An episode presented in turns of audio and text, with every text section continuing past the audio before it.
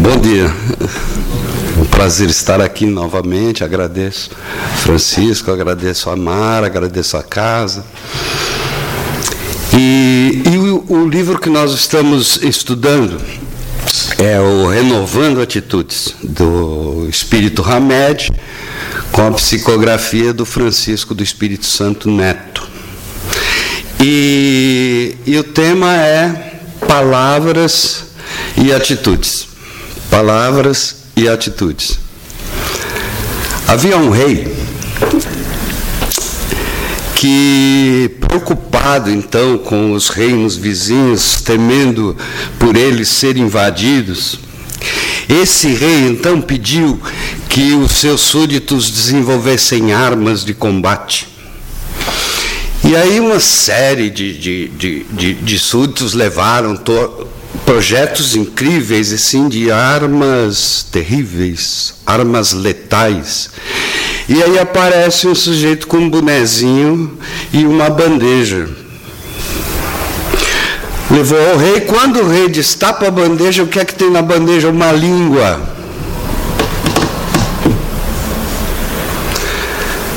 Demonstrando que a palavra pode ser a arma mais letal, a arma mais fatal. E isso não é novo. Vocês vejam que Mateus na Bíblia já nos dizia o seguinte: as coisas impuras que saem da boca e do coração, Mateus, versículo 15, capítulo 15. As coisas impuras que saem da boca vêm do coração, e são essas que tornam o homem impuro. Pois o coração, pois do coração saem os maus pensamentos, os homicídios, adultérios, imoralidades, os roubos, falsos testemunhos e calúnias. Claro, ele não estava falando do, dos tempos atuais, mas que cabe, cabe. Depois, aquele mesmo rei fez o que? Ele pediu, né? porque nem tudo é batalha, ele diz assim temos que manter uma relação cordial, construtiva, amável com os nossos reinos vizinhos. Então ele pediu que os seus súditos trouxessem ideias, experiências para essa relação agora com os reinos vizinhos. E trouxeram, os súditos trouxeram uma série de, de exemplos e de propostas e de projetos, e apareceu aquele cara do chapeuzinho com uma bandeja. Quando o rei destampa a bandeja, qual era esse objeto que é capaz de semear a paz, a concórdia, o amor, a justiça? A língua. E, e é interessante que nos Salmos, veja, lá na, na, na Bíblia, diz assim: Quem de vocês quer amar a vida e deseja ver dias felizes? Guarde a sua língua do mal e os seus lábios da falsidade. Esse é o poder da palavra. E é o que nos torna sociais. É o meio através do qual nos possibilita o relacionamento. De amor ou de ódio, mas o relacionamento.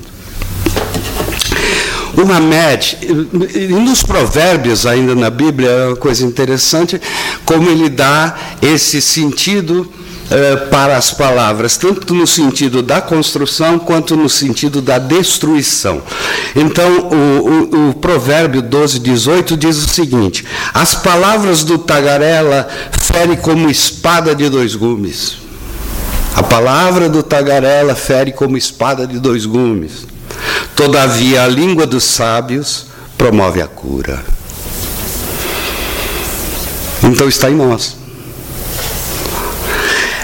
Hamed, nesse, nesse, nesse capítulo que nós estamos estudando, Palavras e Atitudes, tem uma passagem interessante que eu vou pedir permissão para ler. Diz assim: A palavra, ela tem uma importância inegável a palavra tem uma importância inegável. Ela cria vínculos de natureza mental, emocional e psicológica. Altera o intercâmbio psíquico e espiritual, altera essa troca psíquica e espiritual e atua na formação da nossa personalidade. Atua na formação da nossa personalidade por meio da interação, palavras e atitudes.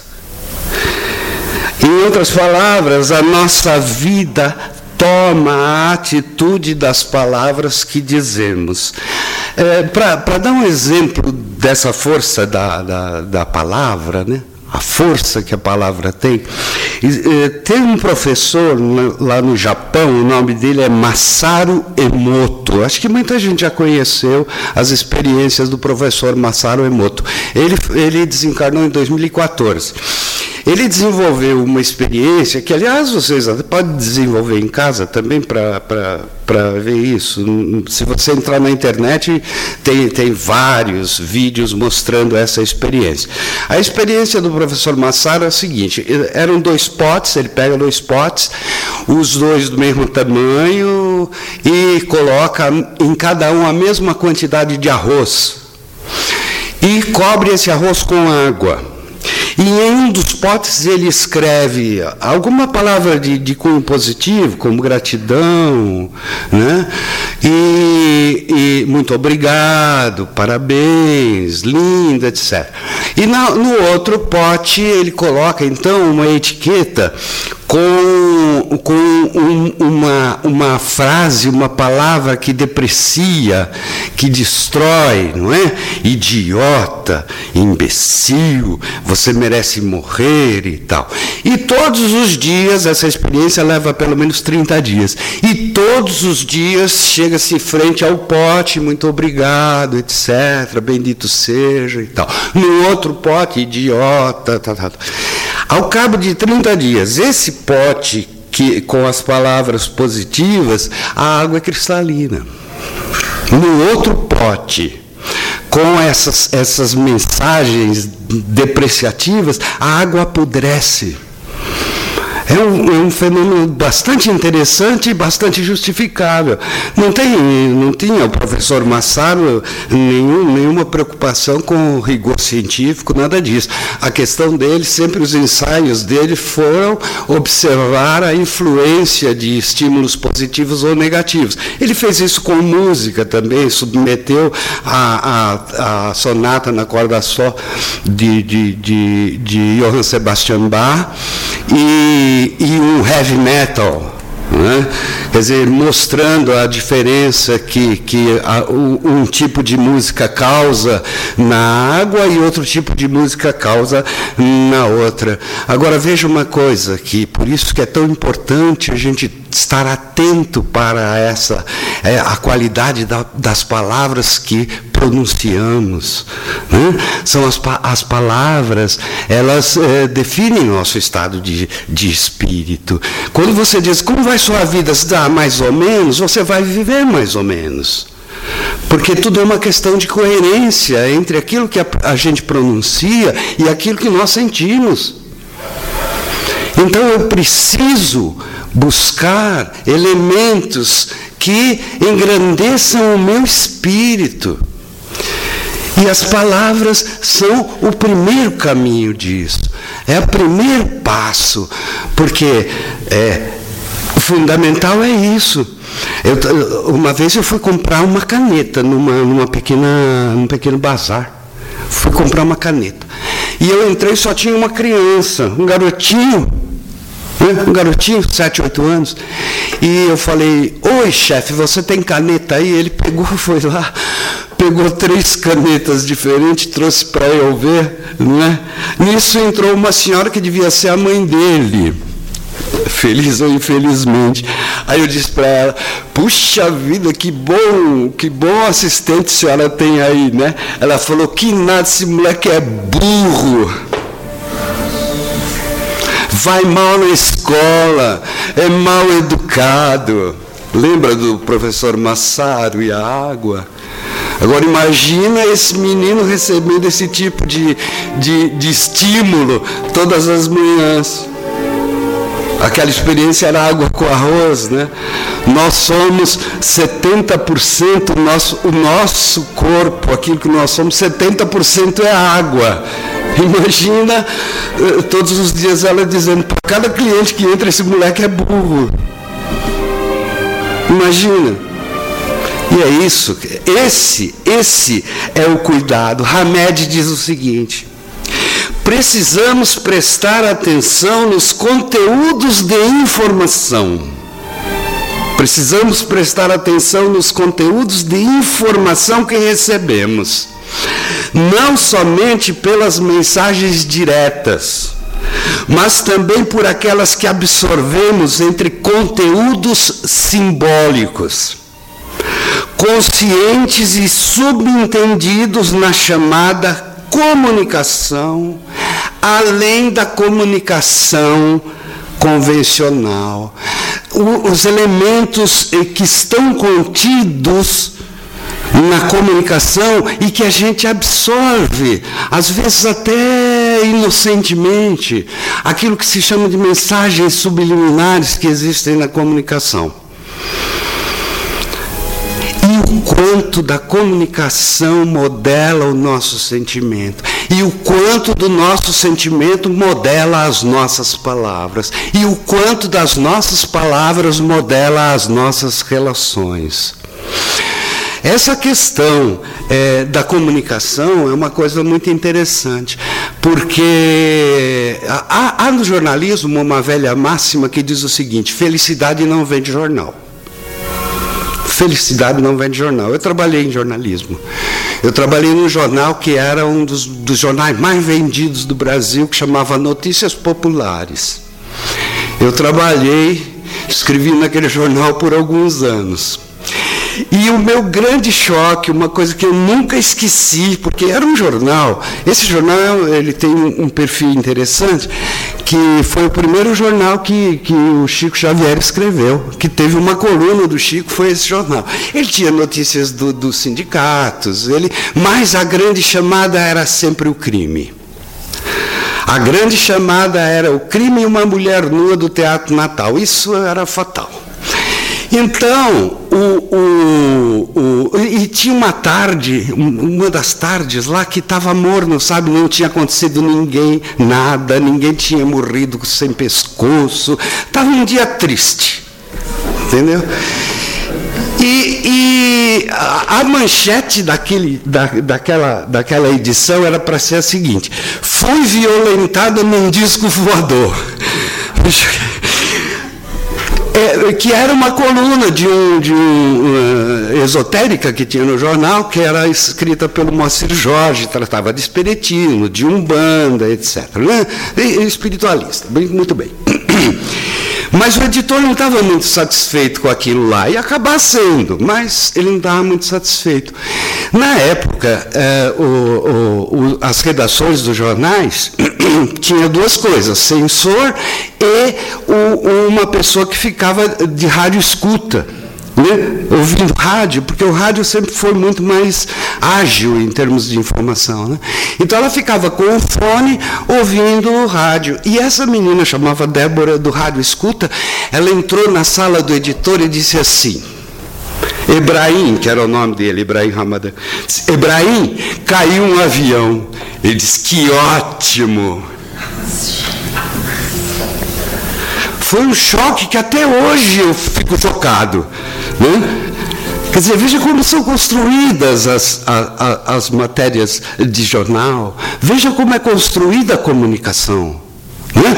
Porque se você disser assim, se a, se a manchete for o menino ajudou a velhinha a atravessar a rua, ninguém compra. Agora, se for o, o, o menino furou os olhos da velhinha, vende tudo. Então o, o, disse: Ah, então vai ser essa. Caiu o avião, pega mais detalhe aí e põe 200 mortos. Carbonizados. Porque não basta morrer.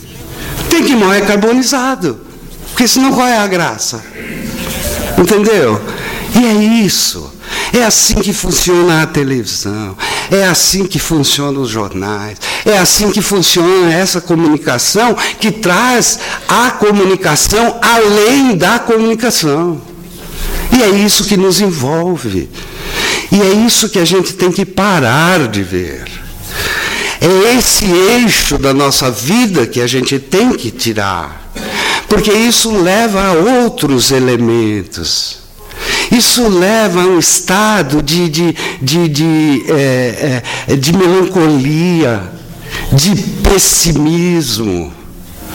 Não é? Esse texto que agora Francisco leu, que fala da Joana de Ângeles, da questão da. Eh, se seus lábios pronunciam doença, só doença. Sabe aquela pessoa que diz: Olha, estou te telefonando porque a minha vizinha está com câncer, sabe?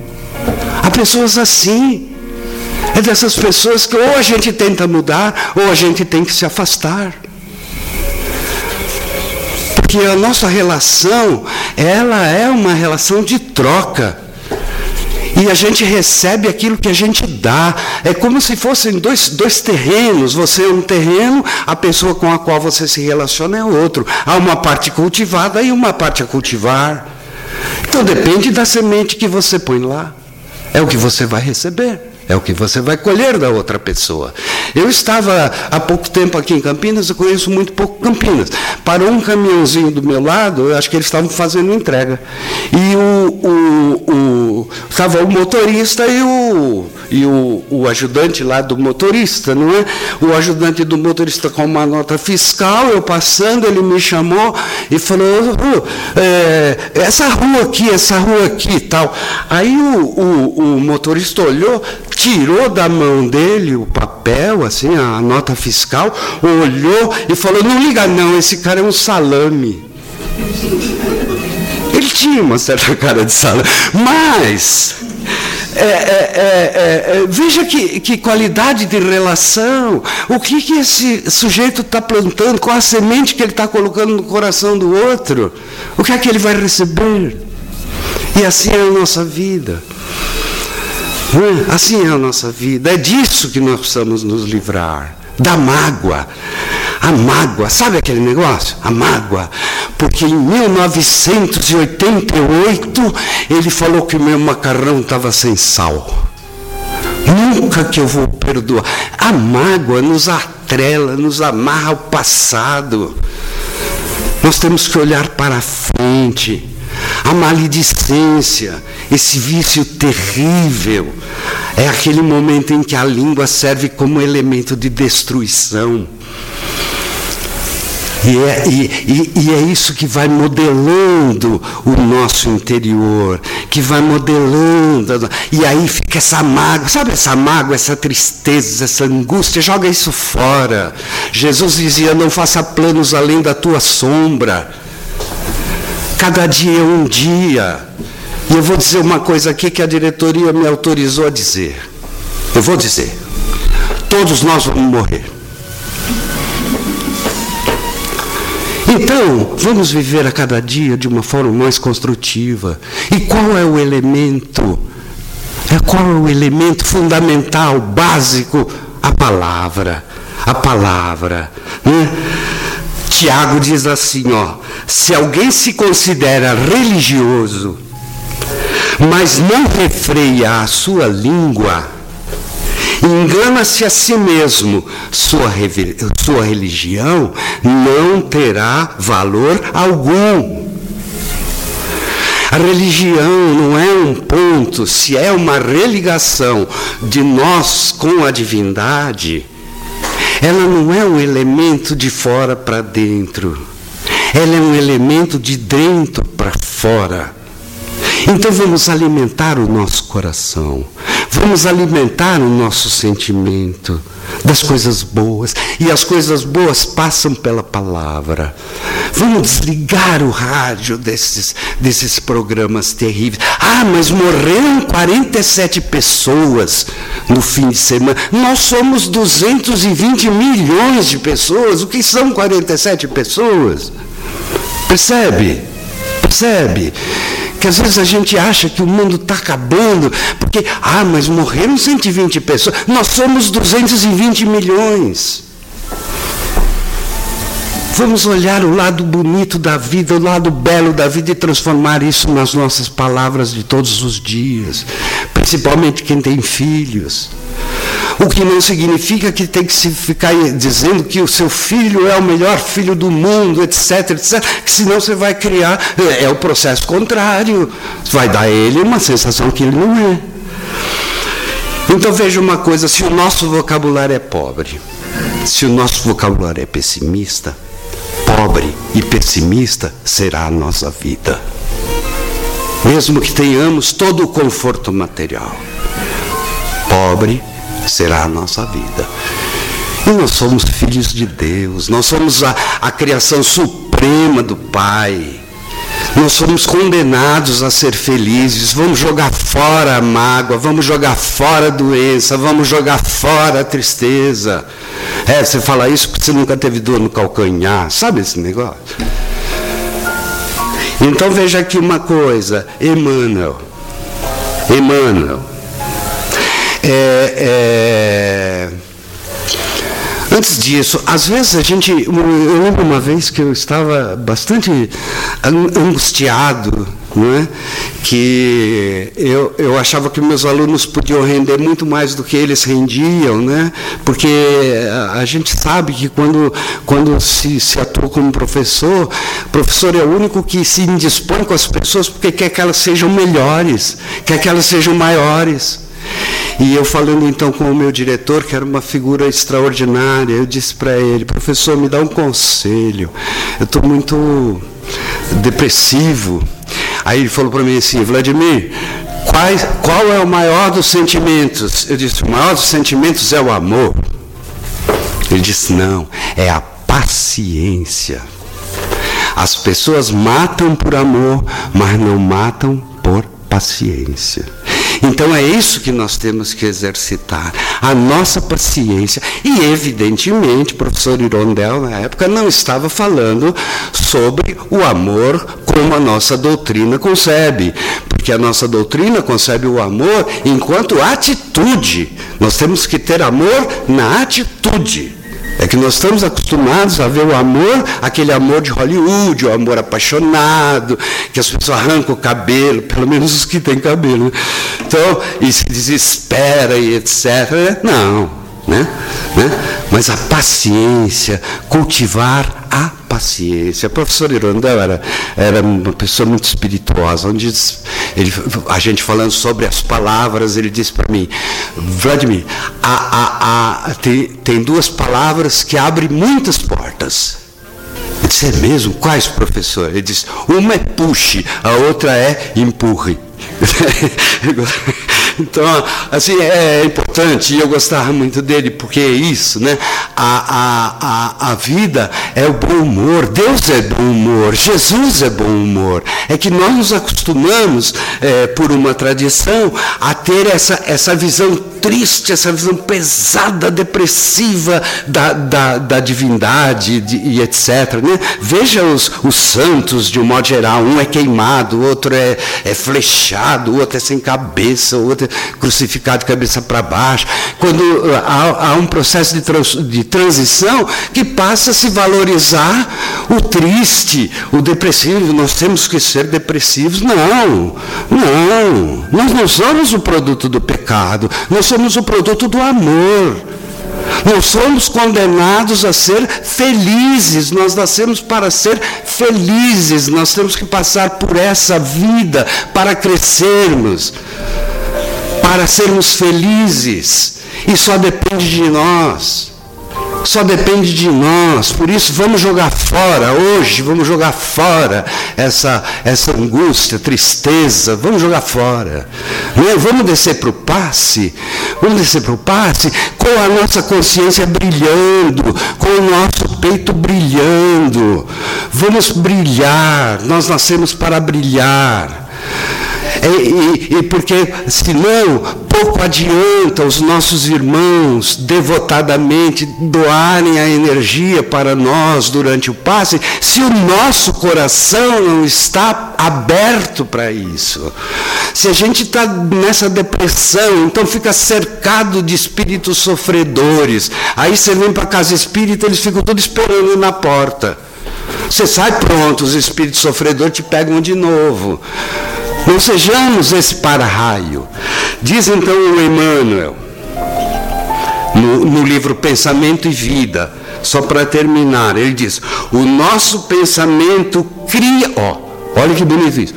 O nosso pensamento cria a vida que procuramos. Outra vez, o nosso pensamento cria a vida que procuramos através do reflexo de nós mesmos, até que nos identifiquemos, ó, até que nos identifiquemos um dia no curso dos milênios. No curso dos milênios, porque nunca podemos esquecer que somos imortais. O nosso corpo morre, mas somos imortais. Estamos aqui há quantos milênios? Não sabemos. Né? É, com a sabedoria infinita, a sabedoria infinita e com o infinito amor que constituem o pensamento e a vida do nosso Pai. Por isso é que na Gênese, veja a importância da palavra, por isso é que a Gênese, o princípio de tudo, era o Verbo. Não é assim? E no princípio era o Verbo, ou seja, era a palavra. E Deus disse: faça-se a luz. E ele viu que a luz era boa. Então, meus queridos irmãos, vamos dizer essa palavra para nós mesmos. Sejamos um pouco Deus usando aquela centelha divina, divina que todos nós possuímos. Sejamos nós a palavra de Deus e digamos a nós mesmos que haja luz. E nós vamos ver que a luz é boa. Deus abençoe a todos. Um bom final de semana. Muito obrigado.